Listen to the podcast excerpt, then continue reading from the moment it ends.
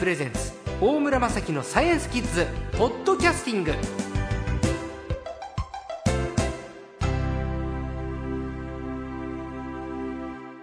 回のサイエンスコーチャーも先週に続きまして完成アナリストの黒川伊保子さんです。よろしくお願いします。よろしくお願いします。えー黒川さんは大学ご卒業後コンピューターメーカーに勤務されて人工知能の開発に携わったことをきっかけに脳の研究を始められたということですね。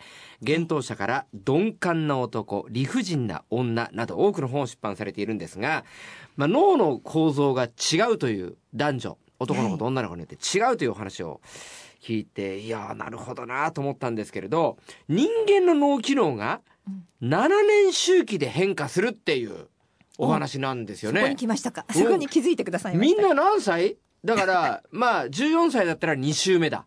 そうです、で、ね。それ以下だったらまだ1週ちょっとってことですねそう。ですね。7歳未満だったら1週してないってこと？一周一周目ってこと一周目になりますね。何ですか？この 7, 7年周あの期。そうですね。まずね、えっ、と人の脳の成長もまあ7年ごとって言われてるんですけど、へー6歳までの脳と、それからえっ、と7歳から13歳ぐらいまでの脳、はいこれもうどんどん位相を変えていくんですね。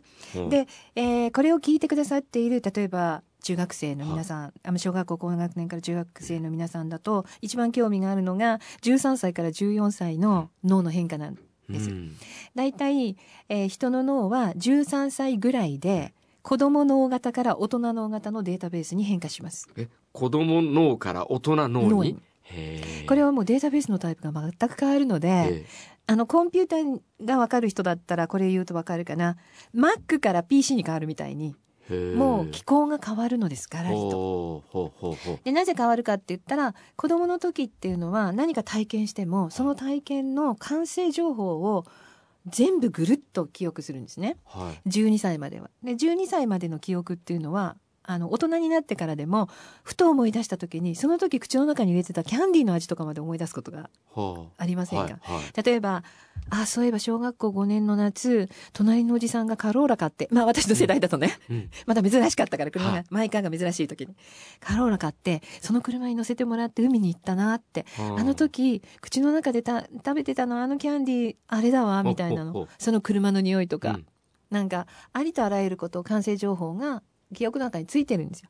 でもそうするとね記憶の容量が大きすぎてあの一生使って使えなくなっちゃうので脳が足りなくなっちゃうので脳細胞が。大人脳っていうのははい。何か新しい経験をした時に過去の類似体験を瞬時に引き出してきてその差分だけを容量よく入れるっていうデータベースなんですね。へえじゃあ14歳ぐらい中学生の2年生ぐらいになってくる13と歳で変わります。変わる。で、えー一番その脳が問題なのは13歳から15歳までね。13歳の時に検索のシステムが大人脳型に変わるんだがはい。データはまだ子供脳型なわけ。うん。ということはデータと検索の機構が、うん。あのすれ違ってるんですよ。この思春期の3年間っていうのは。はい。なので脳が誤作動するんです。なるほど。だからこの時期は大人はとにかく子供たちの誤作動に寛大になっていただきたい。なるほど逆にこの親の立場からそれは興味深いですよね。だってこんなに愛してる母親をはい。クソババア死ねなんて、ええ。本当にかわいそうにこの脳と思ってあげればいいわけじゃない。ああ。そういう時期がね反抗期とか。反抗じゃないんですよ。あれは誤作動していくんですね。なるほど。だからこの時期自分じゃないみたいってもし悩んでも、うん。15歳の誕生日直前ぐらいに自分の脳がしっかりとしてきますからはこの不安な時期は大丈夫。永遠に続くわけじゃないよっていうのを中学生の皆さんには言っておきたいんだけど、まあ脳っていうのはそうやって7年ごとに大人になっても位相を変えていくんですね。はい。28歳までの脳は、はい。まあもちろんそのその前の脳も含めてだけど28年間は入力装置。4週か4 4週週分分はは入入力力装置。でも脳は入力するために生まれてきたわけじゃなくて出力のために生まれてきてるわけだはい。出力性能が最大になるのは56歳からの28年間なんですよ。えすごいじゃないですか。じゃあまだまだこれからまだ出まだなん力できるってことですね。うん、ということは思春期のお子さんをお持ちの親御さんなんか、ええ。まだまだこれからピークが来ます。へえ。健康でさえあればね、ねだから健康でさえいてくれたら、うん。直感力は実はこの人生第第3ブロック、まあ28年周期でいうと第3ブロックがあの最高の脳ってことになるわけだからまあ中学生ぐらいで友達に負けたりしたことぐらいええ。なんでもないよ、あなんでもないよ、ねじゃあ第一ブロックが28歳まで次の56歳までだキッズのお父さんたちの世代なんで僕なんかもそこに入るんですけど、はいこれ第二ブロックってのはどういう時期ですか？2ブロックはですね脳がはい。自分の神経回路を洗練している28年間ですねあの脳の中にはそれこそ天文学的な数のたくさんの回路が入ってるからはい。あのー若いうちは結局どの回路も反応する。逆に正しい答えが見つからないわけ。うん。将棋の米長名人が50代にインタビューに答えてこう言ってるんですよ。えー、20代30代は何百手先も読めたよって、でも何の手で勝てるかわからない。考えなきゃわからない。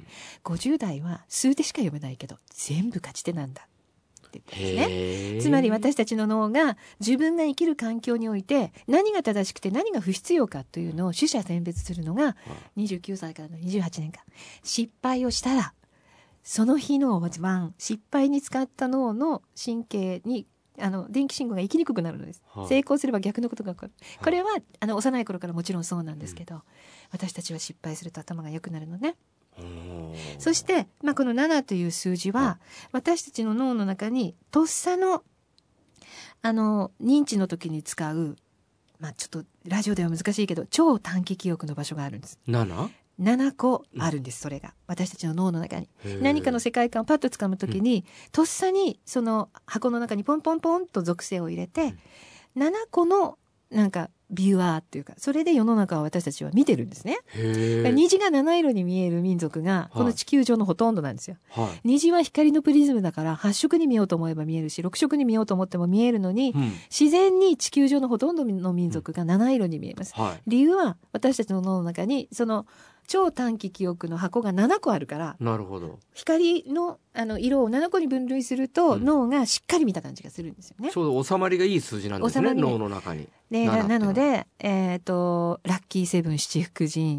ねそれからそう、えっ、と、音階もドレミファソラシの7音階に分けると私たちは情報が伝達しやすいですよね。うんうん。そして、成功のための7つの法則とか。う。ん。私も去年、目指せ180センチ、え身長を伸ばすための7つの法則とを出したんですけど、まあ、7つっていう言葉は非常に収まりがいい。